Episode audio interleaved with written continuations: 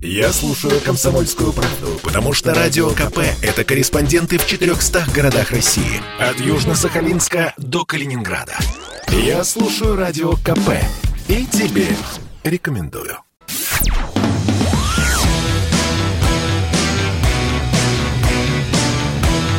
«Война и мир» — программа, которая останавливает войны и добивается мира во всем мире. Ох, всем добрый и лютый вечер одновременно. С вами в Москве сегодня Надана Фредериксон, в Питере Дмитрий Пучков. Дмитрий Юрьевич. Добрый вечер. Добрый, добрый. Ну что, начинаем с довольно тяжелой темы. Журналиста «Комсомольской правды» в Беларуси Геннадия Мажейко задержали. В настоящее время он находится в следственном изоляторе в Минске. Я напомню, это произошло после того, как на сайте а, «Комсомолки» в Беларуси вышел материал Мажейко о застрелившем сотрудника КГБ Беларуси и погибшем в перестрелке с силовиками жителе Минска Андрея Зельцере. Я напомню, было прямо видеозапись, как к нему в квартиру а, приходит приходят силовые органы Белоруссии, он э, сам, э, господи, боже мой, заговариваюсь, Зальцеры уже с э, винтовкой, в общем, с каким-то оружием, начинается перестрелка, и вот об этом был материал как раз-таки на сайте «Комсомольской правды» в Беларуси. Добавлю, Союз журналистов России потребовал немедленно освободить э, Геннадия Мажейка, который действительно находится в местах не столь отдаленных. Смотрите, Дмитрий Юрьевич, получается такая история. Когда год назад в Беларуси были протесты, «Комсомольская правда» было тем СМИ, которые, скажем так, помогали Лукашенко и его команде отстоять тот натиск. Теперь получается, что силовые органы Беларуси по непонятным для меня причинам задерживают Геннадия Мажейко. Как вы оцениваете? Я заметку не читал, не знаю, что он там написал и что это их так возбудило, с одной стороны. С другой стороны, мне, лично мне так кажется, что как-то крутовато за заметку как-то крутовато. Сразу арестовывать, там еще чего-то. Может, как-то это пригласить для беседы, поинтересоваться, к чему вот это записано. Записать из этого ролик, всем показать. Угу. То есть, это как-то крайне неприглядно, на мой взгляд, вне зависимости от того, что там написано. Что написано? Ну, могу предположить, да. То есть, здесь речь идет, наверное, с точки зрения властей Беларуси, речь идет вообще про теракт, то есть, покушение на жизнь сотрудника правоохранительных правоохранительных органов и убийство оного. То есть, это все заранее готовилось.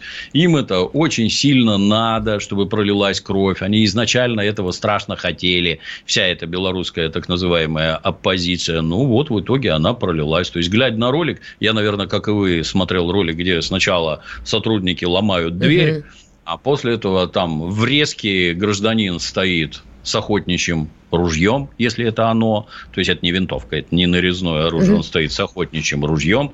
Ему, значит, через дверь кричат, что это сотрудники правоохранительных органов, а он готовится их убивать. И когда они входят в помещение, он одного из них убил. То есть это хладнокровно, осознанно совершенное убийство.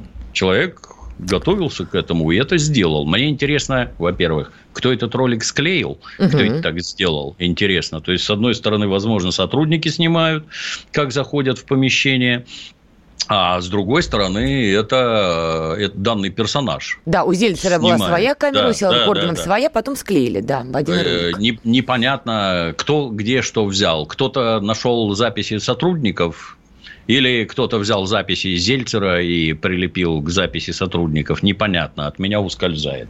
Ну и как сотрудника меня больше бывшего, меня больше Бывших всего... не бывает удивило другое. То есть, если вы идете в адрес, это, между прочим, это не милиция, это комитет госбезопасности. То есть, серьезнее подразделений в стране просто нет.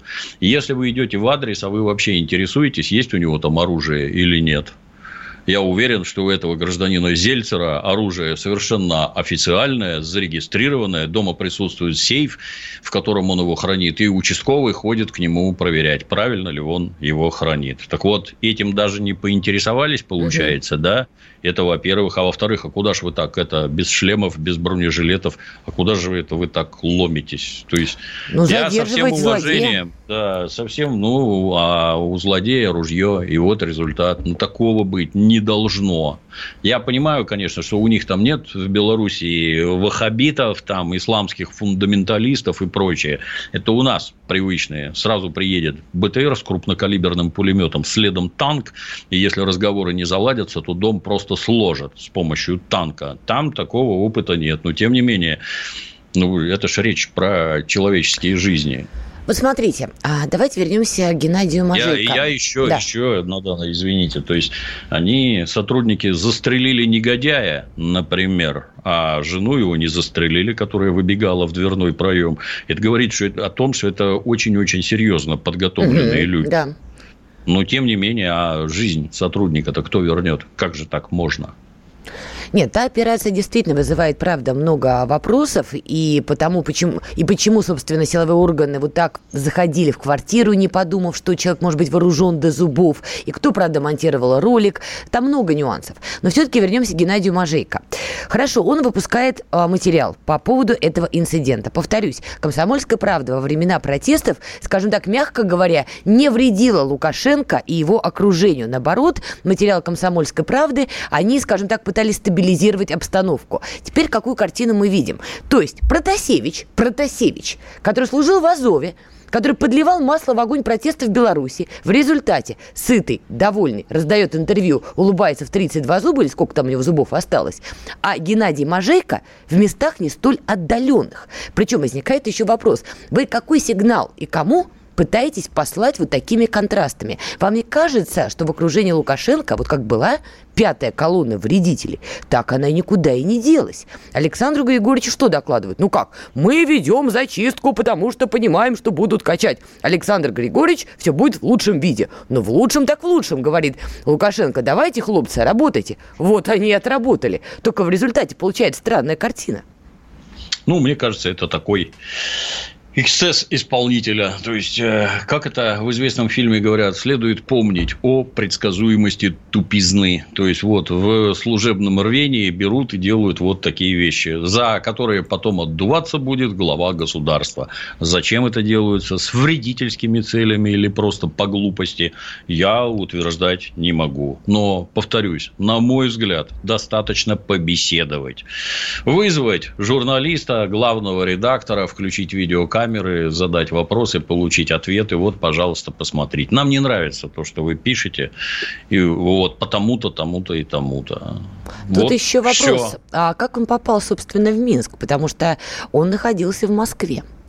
И дальше, неужто, и дальше каким-то странным образом он попадает на территорию Беларуси, где, собственно, задержан. То есть тут Но ну, очень много людей. Безумие какое-то. Очень много людей ломают голову вообще, что, что это вообще было. Как, как это, это вообще могло быть? Если он вывезен с территории Российской угу. Федерации, это вообще уже безумие. Натуральное безумие. У вас есть какое-то объяснение? Ну, надо установить факт для начала. То есть, это мы обсуждаем некие предположения. Я не знаю, вывезли его, не вывезли. Если, повторюсь, это безумие какое-то. То есть, если мы союзники, угу. если мы друзья и прочее, и прочее, со всеми, так сказать, вытекающими, то это что вообще такое? Я могу еще понять, когда какого-нибудь злостного шпиона украдут. Это могу понять. Или нацистского преступника. Угу как когда-то делали наши израильские партнеры. Это надо делать, в общем-то, невзирая на любые законодательства. Но это же это же просто журналист. Такого вообще не может быть. Какое-то безумие. А теперь смотрите, мы же еще попадаем в некую такую ловушку. Мы, я имею в виду, как такое медиасообщество России, потому что вы правильно очень подчеркиваете, у России и Беларуси понятные союзнические отношения на уровне государств. Но теперь получается, что, скажем так, медиа-машина России вступает ну, в некий конфликт с Беларусью Белоруссии. И теперь часть а, белорусских журналистов, которые пытаются оправдать задержание Мажейка и вообще всю эту историю, они пытаются использовать российские медийные площадки, чтобы оправдать такое задержание Мажейка. То есть действительно сложная картина-то выходит ну, глядя на это циничным взглядом, я бы предположил, что это сделано умышленно. Если таковое произошло, ну, во-первых, то, что задержали, это официально известно, если я правильно понимаю. Угу. Если его вывезли с территории угу. Российской Федерации, то это умышленные действия для того, чтобы вбить клин То есть у тебя не должно быть союзников никаких, Александр Григорьевич, никаких. И мы тебе сейчас это устроим, чтобы с тобой вообще никто не общался. Русские тебе нравятся, ну сейчас русские тебя О. будут ненавидеть, а дальше все русские СМИ будут настроены против тебя, потому что мы вот возьмем, сделаем вот так, а отвечать будешь ты. Я бы смотрел на это вот с этой стороны. Кстати, категорически согласна, потому что потом уже, знаете, как это задним умом мы все крепки, да? Так вот, западные медиа тоже задним умом весьма крепки. Они стали анализировать медиаполя времен тех самых протестов в Беларуси. Я лично читала в CNN заметку, где как раз писалось, что российские журналисты вот этим вот неким единым медийным фронтом в том числе отстояли Италии режим Лукашенко. Это была цитата. Ну, я ее перевожу сейчас на русский язык, она там чуть по-другому была сформулирована. Даже медиа-машина западная это увидела. И, конечно, вбить клин не просто между Москвой и Минском, это вот такая лютая политика, да, а между да, Минском да. и журналистами России, теми самыми. Да. Кстати говоря, Маргарита Симонян тоже публично сейчас пишет, что граждане, э, объясните нам, пожалуйста, что происходит с Мажейко. Маргарита Симонян, опять же, которая потом у Лукашенко брала интервью. То есть все-таки, Дмитрий Юрьевич, получается, вы правы. Мы хайли лайкли имеем дело, ну, с пятой колонной. Причем такой хороший точечный удар. Почему нет? Как да, Лукашенко это... вести себя? Ведь все понятно, вбивается клин ну, я не берусь давать советы Александру Григорьевичу, но тут надо прибегать с ярким фонарем и все это высвечивать. И сразу говорить, виноват вот этот, вот этот, вот этот. Решение принимал вот этот, вот этот, вот этот. А дальше таких людей от себя убирать. Иначе ничем хорошим это лично для него не закончится. Ну, ты понимаете, а ругаться силовыми органами в такой опасный период тоже, знаете ли, чреватенько. Ну, таких людей там служить не должно. В общем, конечно, ситуация весьма и весьма напряженная. Здесь, что называется, мы держим руку на пульсе, а пока уходим на рекламную паузу. Я слушаю «Комсомольскую правду», потому что «Радио КП» — это корреспонденты в 400 городах России. От Южно-Сахалинска до Калининграда. Я слушаю «Радио КП» и тебе рекомендую.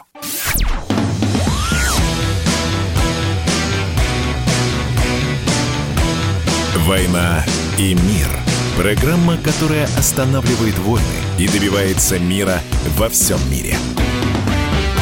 Никогда такого не было. И вот опять мы снова с вами. Надана Фредериксон, Дмитрий Пучков. И мы продолжаем. Дмитрий Юрьевич, не могу не спросить. Как вам идея вести День Отца? Странная какая-то. А Я не так? знаю. Ну, мне в семье всегда хватало дня рождения отца. Вот это День Отца. А Зачем? что вы хотели получить на такой день, День Отца? Покайтесь. Я? Да. Ну вы же отец, не я. Ничего. Когда-то вот есть у меня один товарищ, он как-то нарожал детей, заехал в гости, дети мелкие были, там года по два, по три. На что женщина моя задала ему вопрос. Ну, Дима, а дети-то как? Хорошие? На что Дима философски ответил. Ну, будет им лет по 30, я смогу понять, хорошие они или нет. Вот чисто ну, мужской вот. подход.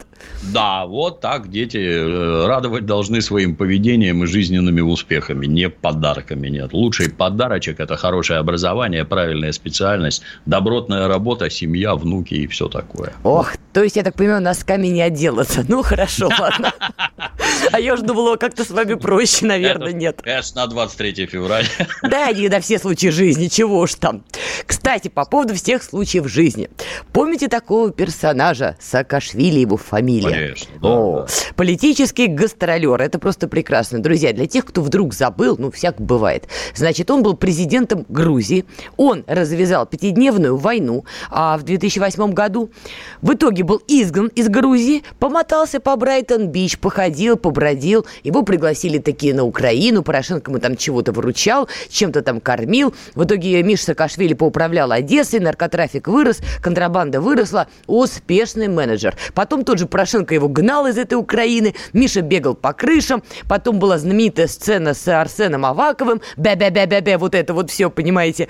И тут, значит, Мишика, ни на минуту не забывая про родину, все-таки в Грузию прибыл. Хотя было понятно, что на него заведены уголовные дела, и, в общем, ему светит 9-10 лет тюрьмы. 9-10 точно не помню, но около того. Дмитрий Юрьевич, есть у вас понимание, он зачем вообще в Грузию приехал? Было же очевидно, что задержат. И задержали. Ну, с моей точки зрения, вся эта так называемая демократизация тоже так называемых тоталитарных стран, она имеет э, ровно одну цель – ликвидацию государственности как таковой. Как только вам начинают рассказывать про то, что у вас тут вот с выборами не очень, у вас тут свободы ущемляются и всякое такое, оно, это правда. Действительно, с выборами не очень, и свободы ущемляются. Это правда все.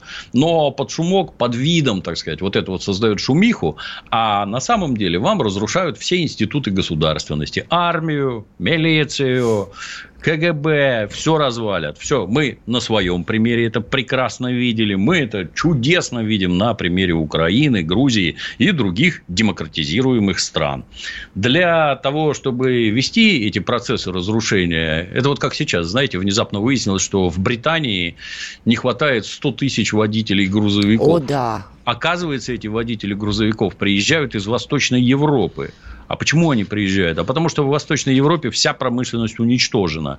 И эти люди, населяющие эти страны, нужны для того, чтобы они за копейки на птичьих правах, с нарушением любого трудового законодательства, чтобы они трудились в хороших странах, где все нормально. Дайте вот. только помарочку дам, потому что, может быть, не все поняли. В Британии бензиновый коллапс, люди дерутся на заправках, потому что не хватает этого самого бензина. Почему не хватает? Потому что не хватает грузчиков, Нет которые бы это топливо довозило бы до бензоколонок. Да водителей нет. Ну, вот, э, собственно, все это успешно притворяется. В первую очередь, под вопли о демократии э, ликвидируют любую промышленность. В Прибалтике, на Украине, так, в а Грузии, а неважно. Ща, ща, ща. А для того, чтобы это успешно делать, нужен клоун-горлопан. Вот который громче всех орет, который обещает неведомо чего. Вот за этим бараны и побегут. Знаете, как мясо, на мясокомбинате, когда баранов привозят, бараны страшно боятся, а им выдают специального козла, который там живет на мясокомбинате. Этот козел идет впереди, а бараны чисто инстинктивно идут следом за ним. Вот такой вот клоун-козел, он должен быть выбран всенародно, надо ему в СМИ организовать правильный пиар, а дальше он вас отведет на эту самую бойню. Вот э, совершенно идиотские там какие-то популистские лозунги. Помните, он там милицейские околотки раскрашивал в какие-то петушиные цвета, боролся с коррупцией, там еще это ничего, кроме смеха, не вызывает. Вот э, я в милиции служил когда-то, вот там есть, например, в милиции уголовный розыск, организация секретная, мягко говоря. И там у всех есть допуск к гостайне. И стоит железная дверь. И туда нельзя заходить тому, кто там быть не должен. Даже начальника околотка пускают только по звонку, потому что это другая организация. А Саакашвили сделал прозрачные околотки. И, как вы понимаете, это решило все проблемы. Для дураков это такое счастье прямо. Вы понимаете, я вот прихожу, здесь все прозрачное. А у меня вопрос, а я вот, например, хуже работаю, когда у меня все прозрачное, чем я сижу в своем кубике и никого не вижу. Ну, а зачем да. вам на меня смотреть? Я что, в зоопарке вам, что ли? Я зверь какой-то, чтобы меня разглядывать. И вы на полном серьезе думаете, что вот так забарывается коррупция? Нет, это неправда. Это все не так. Все не так. Но, тем не менее, клоун выполнил свою задачу. Ну, дальше можешь валить куда-нибудь там на Украину. Он поехал на Украину, где ну, я считаю, Украина – это шапито планетарного масштаба. Но даже там этот клоун не пригодился никак. Ничего он там не сделал. Ничего не добился. Ну, вопрос, зачем вы его зовете? Ну, для того, чтобы эффективнее Украину разваливать там отработал свое, все, пошел вон. Обратите внимание, тут ведь даже как-то это, если раньше там всех этих предателей, их там где-то на Западе пригревали, гражданство давали, домик там какой-то, вот сидит теперь тут у нас. А теперь даже этого нет. Иди ты куда хочешь, и делай ты, что хочешь. И он, как я читал, забравшись в какой-то грузовик к своему знакомому. Да, там блокбастер просто. Да. Где там контрабасом возят сигареты или что они там возят, я не знаю, что у них там денежное. Он его завез, и этот там забрался к нему в квартиру. Ну, а теперь ему светит 10 лет, условно говоря. Я, Надана, потрясаюсь уровню, потрясен уровнем интеллекта этого руководителя суверенной державы. Это суверенной вот такой, демократии. Значит, да, да, да. Это вот такой размах интеллекта, вот такой уровень мышления, и вот он уже в тюрьме. Я надеюсь, это та тюрьма, где при его правлении там гражданам в задницы веники запихивали, я как сейчас помню, да, эти Вот, Жуткие ролики. Кстати, Надеюсь... в этом смысле я хотел тоже добавить к тому, что вы говорили про борьбу с коррупцией. Просто я бывала в Грузии, я спрашивала у людей, ну вот как эта реформа МВД вам нравится? Многие действительно говорили, да, и перестали брать взятки. И действительно, какие-то элементы борьбы с коррупцией в МВД во времена Мишика, они были. Но только была обратная сторона модели, э, медали, простите. Вот эти самые тюрьмы, где насиловали людей, как вы правильно вспомнили, этими самыми вениками. Я напомню, собственно, на этом в итоге националы погорели в свое время. Это видео было опубличено, и в результате тогда грузинская мечта в 2013 году собрала нужный процент и выдавила и националов, и Саакашвили. Вы правы, вот такая двойная история. С одной стороны, Мишка приходил как демократ, с другой стороны, э, Зураб Жвания, бывший премьер-министр Грузии, его соратник, был найден мертвым у себя дома при очень странных обстоятельствах. И многие до сих пор Саакашвили в этом обвиняют. Что касается его камбэка, так сказать. Но вы же слышали версию, что турецкая сторона ему помогла? Место организовали в контрабасном отсеке или что, что она ему помогла? Дружить, грузину дружить с турками, ну, по меньшей мере, как-то странно. Так он хотя, с ними давно дружит. Хотя от Саакашвили и этого можно ожидать. Вон как какой-нибудь Пашинян там сдал Карабах, и все нормально. Настоящий армянин. Так и этот Грузию сдаст туркам, не моргнув, и будет рассказывать дальше про демократию. О, вот, кстати, по поводу этого. Саакашвили прославился еще будучи президентом тем, что налево и направо раздавал туркам туркам грузинское гражданство, чтобы они заселяли Аджарию. Ту самую Аджарию, которую в мае 2004-го, если бы не Россия, Миша бы, простите, фиг вам бы получил. Там гражданская война намечалась. Так вот, еще тогда многие думали, зачем он это делает? Потому что, по сути, уже Аджария, Батуми не де юре, но де-факто турецкая. Так вот, как вы думаете, сейчас столетие Карского договора – тот самый договор, который регулирует статус Аджарии в составе Грузии. Эрдоган с его амбициями помогает Саакашвили приехать в Грузию. Но не совпадение же.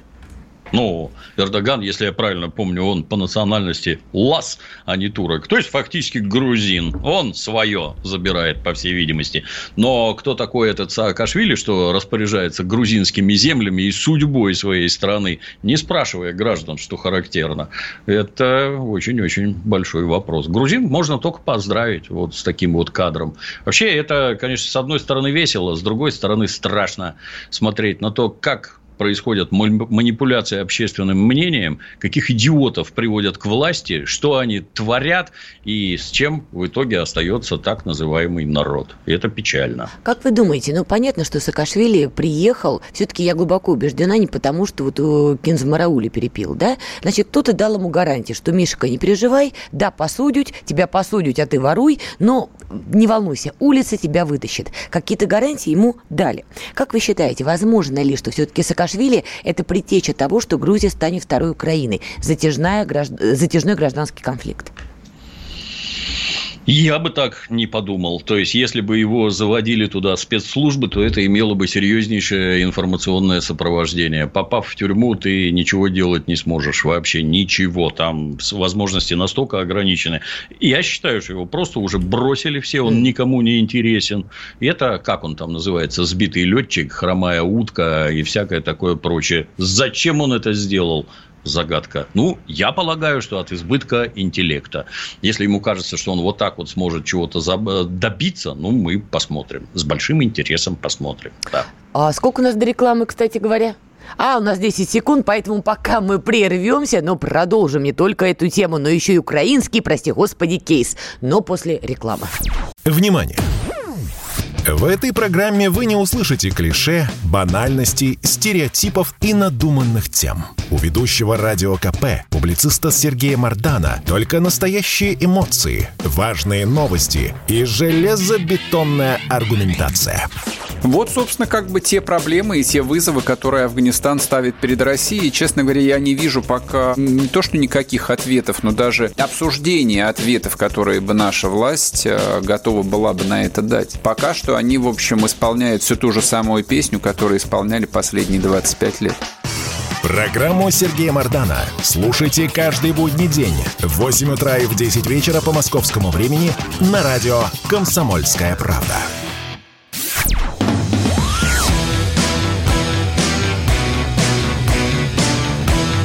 «Война и мир» – программа, которая останавливает войны и добивается мира во всем мире – Ну, мы снова с вами. Надана Фредериксон, Дмитрий Пучков. Слушайте, да, кулак кверху. Кстати, революционный знак, Дмитрий Юрьевич, вы да. это аккуратненько.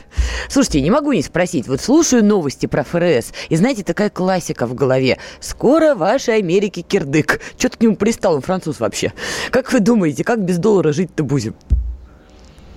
Ну, я думаю, зацепит крепко. То есть, под все эти радостные вопли «Скоро вашей Америки кирдык», если там все навернется, то и у нас аукнется так, что мало не покажется никому. Что все эти кризисы там и восьмого года, и четырнадцатого детский лепет будет по сравнению с тем, что грядет. Но не вы хотелось бы. Вы-то заначку в чем храните? Посоветуйте. Ну, как все, э, это невозможно посоветовать. Землю скупайте. Говорят, Господь ее больше не производит. Вот ее надо покупать. Да. А деньги держать, ну, какое-то количество есть. Особо продвинутые советуют покупать золотые слитки, золотые монеты. Мне все время интересно, как ты с ними по рынку ходить будешь, там сало покупать. У меня вот золото есть, ты оттуда и не уйдешь, в общем-то. Нет, Точно ну... так же, как и с пачками баксов. Не заживешься. Спасибо, конечно, очень подсказали. У Наданы Александровны только, понимаете, ногти до волосы и вот одно золотое колечко. Знаете, ваш совет мне не очень помог. Не за что переживать. Спасибо, Дмитрий Юрьевич. У нас 5 долларов где-то осталось, и на этом все. Ладно, вернемся к нашим делам скорбным, друзья. Ну, в общем, готовимся, что-то там с долярами. Не слава богу, будем тоже за этим, что называется, наблюдать. Нравится, не нравится, к доллару мы все привязаны. По поводу Мишика и всего происходящего. Смотрите. Во-первых, тот факт, что именно турецкая страна поспособствовала тому, что Миша вернулся на родину, факт, на мой взгляд, тревожный. Во-вторых, почему он вернулся сейчас? В Грузии проходят выборы. Все как мы любим, друзья, да, стандартная история. В стране выборы, надо чего-то где-то раскачать. Что самое интересное, будет второй тур. А теперь, Дмитрий Юрьевич, давайте вспомним киргизский кейс, прости господи. Помните, там тоже были выборы, и турецкая сторона поставляла машинки, которые считали голоса. Эти самые машинки в нужный момент из строя вышли, и дальше толпа с криком «У нас украли выборы!» пошли к тюрьме, откуда достали Атамбаева, который до этого клялся в любви к турецкой стороне. Вам не кажется, что в ходе второго тура выборов в Грузии а, толпа с теми же лозунгами, прямой наводкой к тюрьме, и оттуда Мишу Саакашвили-то и вынет? Может, да, может, безусловно, да. Ну, ситуацию с Киргизией сравнивать, на мой взгляд, не совсем правильно, потому что в Киргизии там все это несколько по-другому устроено, и у них эти перевороты случаются регулярно с каждым президентом, а предыдущего вынимают из тюрьмы, потому что, оказывается, он сидит ни за что. Но могут, могут, конечно, Просто да. И там, и там здесь, след. Здесь, да, здесь другое настораживает. А где российский след, хотелось бы узнать. Если мы могучая держава, и это наше приграничие, то а где наше влияние? А почему люди за нас там не голосуют? Почему за какую-то Турцию? То есть, ответ-то примитивный. Это так называемая элитка куплена турками и, соответственно, топит за Турцию. Только так и никак по-другому. Ну, а у нас что, денег нет, что ли, кого-то подкупать? Кому-то денег давать. Что, денег нет, что ли? Нас свои интересы вообще никак не трогают. А там, между прочим, живет масса этнических русских и в Грузии, и в Киргизии. Не так много уже, как при советской власти, но они там есть, а мы о них заботимся, а о своих соседях заботимся. А нам надо, чтобы турки сюда пролезли? Я думаю, что нет. А нам надо какую-нибудь более активную политику проявлять на этих направлениях? Я думаю, жизненно необходимо. Вы знаете, что интересно? Нам с вами даже вдвоем уже не надо никому ничего платить, потому что если верить грузинской стороне, значит, грузинская мечта заявила, Саакашвили на самом деле в Грузию вернул Кремль, злой Кремль. Сам Мишика, сам Мишика кричит, из-за Кремля меня посадили. То есть грузинская мечта кричит, что Миша проект Кремля, а Миша кричит, что грузинская мечта проект Кремля. У нас уже все схвачено, Дмитрий Юрьевич. Но кого не хватает в этой истории? Итак, турки есть, Миша есть, Зеленского. Зеленский вышел и заявил, вообще-то, сказал он, Саакашвили гражданин незалежный, поправляя виртуальные очки. Я буду за него бороться. Как думаете, вот получится у украинской стороны что-то там побороться? Но этот, видимо, тоже с турками-то крепко дружит. Он там, турки ему уже О. это какой-то завод по ремонту этих их э, гениальных байрактаров, которые они так разрекламировали ага. роликами войны в Нагорном Карабахе. Э, то есть война-то по-другому ведется. А, а зато из роликов видно, что турки всех победили. Байрактары уничтожили вообще всю армянскую армию. Это не так на самом деле. Ну, вот они с Зеленским дружат этот самый Эрдоган не признает Крым российским. Ну, правда, надо отметить, он его и не особо украинским-то признает. Но все равно имеет свои интересы, свои цели. И очень даже может быть, что этот самый Зеленский, он тоже пляшет под дудку Эрдогана и тоже принимает в этом активное участие. А теперь вишенка, бонус – Тут у нас Берег. еще и Черное море, как вы знаете, бурлит. Военные учения, вот эта вот неистовая политика Эрдогана, Украина и Грузия единовременная вот эта эскалация начинается по вопросу Мишика. Ну, мне кажется, хотя я тот еще конспиролог, у меня дома шапочка из фольги, все как мы любим, но как-то я не верю в такие совпадения, друзья. Уж больно один к одному-то все идет. И главное, главное, без Вашингтона уже управляются, понимаете? Пока везде наследила турецкая сторона. Вот как ни ну, крути. Турция член НАТО. И вот эти вот прыжки из стороны в сторону, которые демонстрирует Эрдоган, они все равно с разрешения и с благословения натовского начальства. Он не может ряд вещей делать самостоятельно. Он член этого Североатлантического альянса и действует в его интересах, в первую очередь, в его интересах. То, что его там не взяли в Европу, и он на это обиделся. обиделся. Нет, ну, может быть, и обиделся, да. Но это ему совершенно не, меш... не мешает мечтать о восстановлении Османской империи в границах, я не знаю, там Древнего Рима, еще чего-нибудь. То есть, эти безумные идеи, ну, раз у человека есть деньги и есть острое желание идеи, есть, есть. А ну, там лира обвалилась. Чего у него нет, так это денег, кстати. Ну, а, а вчера еще были, и было все неплохо, как вы понимаете.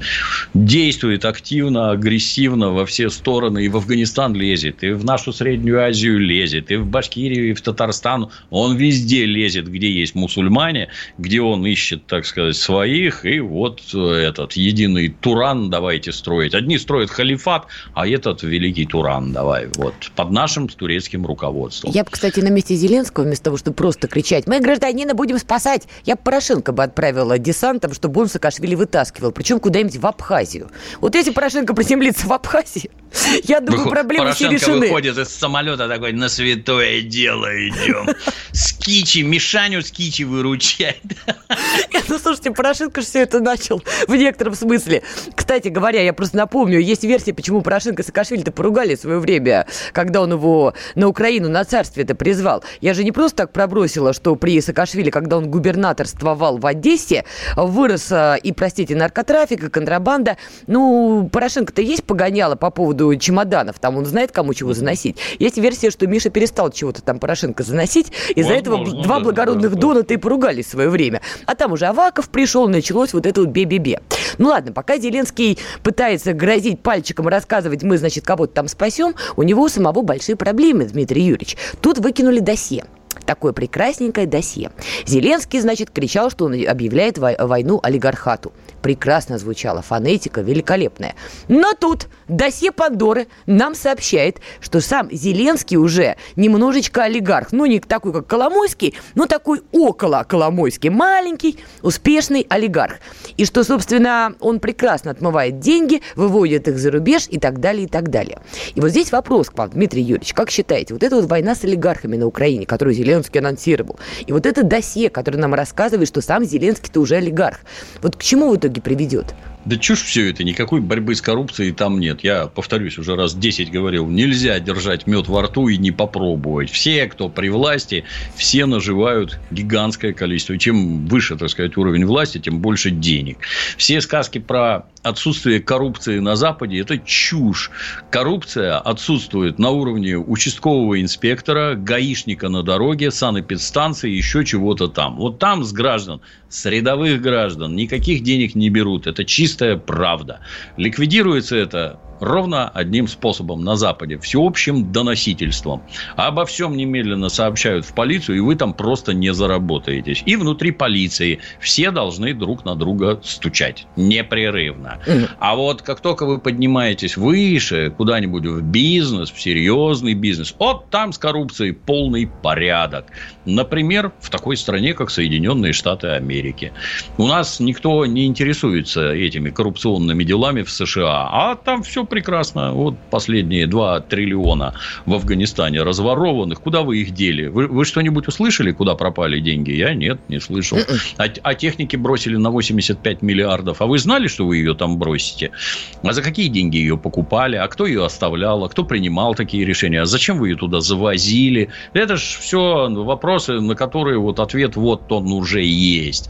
А публикация вот этих вот списков, это как обычно, некая спецслужба выдала неким журналистам. Вот посмотрите. Угу. И тут самое интересное. Вот Зеленский там есть, а Байден есть, а сын его есть, а Тони Блэр какой-нибудь, а Борис Джонсон есть. Если вот этих вот людей из США, Великобритании, Германии, Франции нет, то какой-то однобокий список. Кто вам его дал? А самое главное, зачем? и какие же меры вы предпримете. А самое главное, ну хорошо, там написано жулик и вор, да. А в суд с этим можно пойти? Нет. Это непроверяемо, вам никто не предоставит счета этих граждан, что вот у этого 3 миллиарда, а у этого 8. Нет, такого нет. Ну, так это чушь собачья. Только сотрясение воздуха для того, чтобы обдать граждан известной субстанцией. Только так. Мы продолжим после небольшой паузы. Однажды политолог, ведущий радио КП Георгий Бофт, предложил своему соведущему Ивану Панкину. Давайте один из будущих эфиров проведем с Женеве. Легко. Надо будет попросить нашего руководителя, чтобы он нас туда командировал.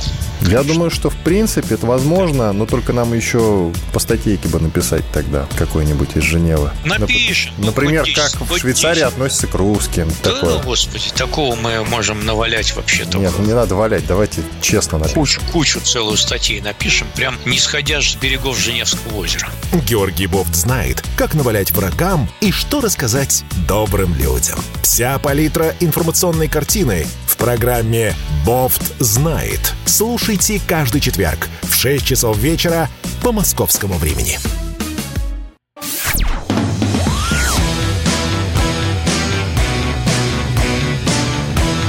«Война и мир» – программа, которая останавливает войны и добивается мира во всем мире – мы снова с вами, Надана Фредериксон, Дмитрий Пучков. Дмитрий Юрьевич, ну, знаете, вот было бы, конечно, смешно, если бы не было так тревожно. Посмотрите, вот то, что происходит на Украине, что Зеленского прижимают, а его прижимают, правда. Его вынуждают воевать с олигархами, в том плане, с неугодными олигархами. Зеленский воюет якобы с Коломойским, при этом сближается с Ахметовым. Ну, такая себе война, да? При этом сам выводит деньги в офшоры, украинцы беднеют, элита богатеет, все как мы любим. Какое обычное решение в таких э, ситуациях? Ну, конечно же, очередной военный конфликт. Тем более Киеву даже выдумывать не надо, Донбасс – это больная точка. И знаете, что поразительно? Похоже, эта эскалация нужна и европейцам. Вот новость, например, да? В Евросоюзе хотят создать на Украине военную учебную миссию. Вот мало, да, что там инструкторы НАТО, что там европейские наемники, которых там выше крыши. Вот надо создавать еще военную учебную миссию. Как думаете, вот эскалация образца 15 года, это был очень жесткий период, она грядет? Да им деваться некуда. То есть там, как вы понимаете, то есть вот, вот идет война, например, а войскам на условной передовой, надо что-то есть, что-то пить, во что-то одеваться, оказывать медицинскую помощь. И вокруг этого немедленно образуется так называемый бизнес. Огромный. Лучший бизнес – это с государством. И вот люди зарабатывают на войне. А сейчас вы возьмете и скажете, все, войну прекращаем, расходимся, никаких вот все результаты, так сказать, понятны, очевидны. Что будет? Никто не даст вам это прекратить. Никто не даст. Это внутри Украины. То, что происходит снаружи, ну, ну, там, это, по-моему, ни для кого не секрет, что в СБУ там целый этаж сотрудники ЦРУ занимают и руководят процессом. Ни для кого не секрет, что цивилизованные европейцы непрерывно их учат, непрерывно им дают деньги, снабжают всем необходимым для продолжения войны. То есть, это Украина в настоящий момент – это такой проект антироссия. Но тут вопрос, как мне кажется, несколько неудачно сейчас встал поперек, так сказать, не так, как надо. Зима, холода, газ дорожает, О. Венгрия уже отказалась там через трубу качать, мы в другом месте газ получать будем. И, в общем-то, вот эта зима, я боюсь, нанесет настолько серьезный удар по этому странному образованию под названием Украина. Они, кстати, вот эти статуи Ленину валят, а они же именно благодаря Владимиру Ильичу обладают вот этими землями, которые у них есть. Я боюсь, что оно развалится тихо-тихо. Это как в анекдоте, знаешь, как хирург говорит, надо резать, терапевт говорит, ну вы прыгните со стула. Вот ох уж эти мне хирурги резать, да само же отвалилось. Вот так и тут. Само тихо-тихо разваливается. А что, а что этот Зеленский? Зеленский, он Петрушка натуральный, как это, его на руку, как куклу через известное отверстие, и управляют им. Он не самостоятелен, абсолютно не самостоятелен. Ты с какими там олигархами собрался бороться? С теми, которые не принадлежат к той шайке олигархов, которые выбрали тебя – ну, точнее, не выбрали, а назначили. Ну, это какой-то спорный вопрос. Ты не с олигархами борешься, а отстаиваешь интересы группы олигархов. Ну, перестанет быть нужен, как Саакашвили. И его выкинут точно так же. Где приземлиться, неизвестно. И даже неизвестно, останется ли живой. Со своими друзьями, там, Аваковыми и прочее. Ну, кстати говоря, даже когда американцы, по крайней мере, заявляли, требовали, что Зеленский веди борьбу с олигархами, это плохо. На самом-то деле речь шла про другое. Ты отстрани этих папиков, а мы заведем своих папиков. То есть да. транснациональной корпорации. То есть да. про интересы украинцев и демократию там никто не думал от слова совсем. Почему я вскинула свой перст указывающий и сказала «О!» Когда вы сказали, что winter is coming, зима наступает, Европа замерзает. Не просто замерзает. В Европе, друзья мои, грядет энергетический коллапс. По крайней мере, об этом пишут некоторые аналитики, в том числе на страницах издания Forbes. И не только из-за того, что Украина кручу-верчу обмануть хочу, здесь мы газ от, отожмем, здесь мы газ, простите, немножечко перекроем, а вы там уж как-то сами. Тут же другая проблема. У нас эти прекрасные зеленые подложенки Греты Тумберг ворвались в европейскую политику. Все замечательно, все хорошо, кроме одного. Бизнесу не очень хорошо. И вообще начинаются колоссальные проблемы. И Европа действительно на грани не только э, энергетического коллапса, экономического и политического, как следствие. То есть Европе тоже нужен враг. Европе тоже нужна война, чтобы переключить внимание. О, посмотрите, злые русские идут. А вы их газ хотите? Понимаете, вот уже два фактора. Ну и плюс, давайте подумаем. Вспыхивает Донбасс. Европе выгодно. А если в этот момент и Грузия вспыхивает? По лекалам, которые мы с вами обсудили. А все это единое Черное море. А мы уже помним, как Дефендер британский там то ли плавал, то ли ходил, не очень понятно, чего делал. Россия сможет отреагировать на столько вызовов? Там еще Афганистан бурлит. Ну, я думаю, что да. Я так думаю. С армией у нас сейчас все в порядке. И продолжает становиться еще более все в порядке. Лезть к нам опасно. У нас есть ядерное оружие. Втаскивать нас в какие-то вот такие конфликты – это крайне сложно. Тут другое непонятно. Знаете, вот они вот русские такие плохие. Вот, вот надо бы с ними это как-то вот, вот, вот столько газа разрешим нам закачивать, а вот столько не разрешим. Одну ветку разрешим, а вторую не разрешим. Выглядит какой-то вообще вот э, специально наведенный идиотией России. Я в Советском Союзе жил. Я помню, когда строили Уренгой, Помары, Ужгород. Я в порт все время ездил. И там лежали гигантские горы труб концерна Манесман. На каждой было написано. Даже не знаю, сколько они денег на это тратили, на краску. Ну, вот Советский Союз. Жесточайший коммунистический антагонист капиталистической Европы. С ним проблемы какие-нибудь были по поводу этого газа? Советский Союз там это Леонид Ильич стоял у задвижки, ах вы гады, сейчас я вам закручу. Нет. Честно исполняли свои обязательства. Коммунисты, которые антагонисты, вот живые просто, этой самой цивилизованной Европе. А теперь капиталистическая Россия. А она как себя ведет? Ну, хоть раз где-то там задвижку закручивали и кричали, фига вам, а не наш газ. Нет. Это ж они сами придумали, а давайте откажемся от долгосрочных контактов, будем на спотовых этих самых закупать. И вдруг уже Тысяча баксов уже за тысячу там зашкалило. Ну, поздравляю, это же ваши действия к этому ведут. Вся эта их зеленая энергетика, я не знаю, по-моему, это тоже вот наведенная из США фигня, а вы давайте-ка вот тут вот зеленых, вот давайте-ка зеленых продвигать. Ну, это прекрасно, конечно. А как конкурентоспособность немецкого, например, продукта, она от этого повышается? Нет Нет, не повышается. А зачем? А вот китайцы плохие, у них там углеродный след страшный. А это часом не вы вынесли туда свои вредные производства, а теперь китайцы, оказывается, виноваты какая-то чушь. Это натурально боевая экология, в рамках которой они, американцы, ломают чужую экономику.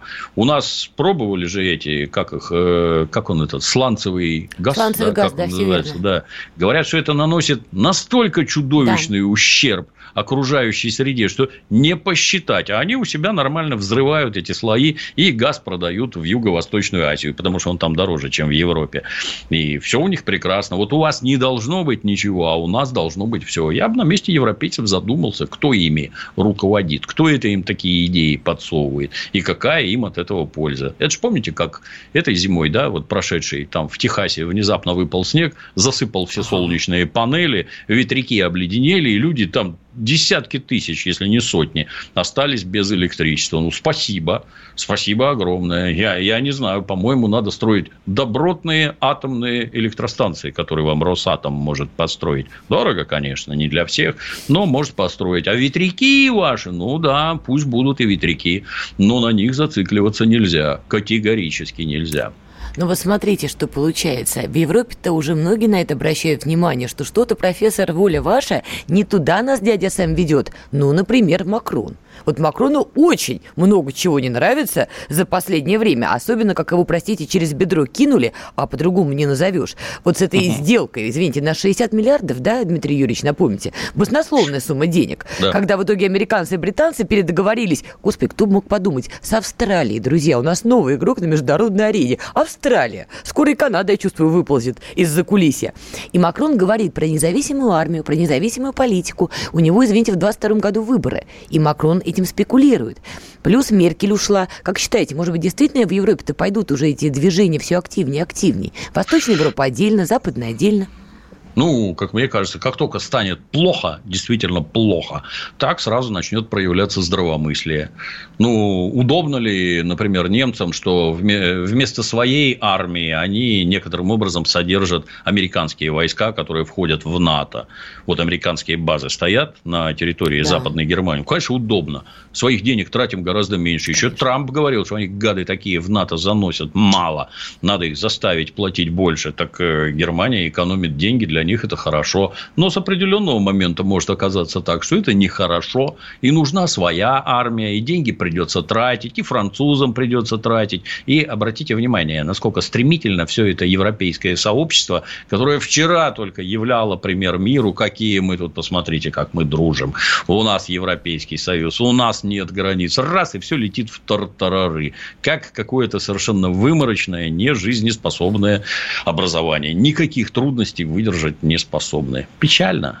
Печально и печально еще вот что, Дмитрий Юрьевич. Мы с вами, я чувствую, обречены еще сидеть вместе в эфире, потому что давайте-ка посчитаем. У нас опять Иран на границу с Азербайджаном перетаскивает войска, там идет, значит, громыхают оружием. У нас, возможно, эскалация в Донбассе, у нас Черное море, у нас Тайвань, у нас тут Северная Корея, пуски ракет, значит, устраивает и пугает всех, понимаете ли, непонятно откуда Ким Чен Ына взялись технологии, в каком количестве. Я к чему веду? Друзья, война и мир, ну, пока мы движемся как-то в сторону войны. Не страшно вам, Дмитрий Юрьевич? А куда деваться? Всю жизнь живем на краю вулкана. Все идет к Третьей мировой войне. Я напомню, что две предыдущие организовали ведущие европейские демократические державы, потому что другим способом они решить свои проблемы не могут. Увы. Ну вот и на этом прощаемся, друзья.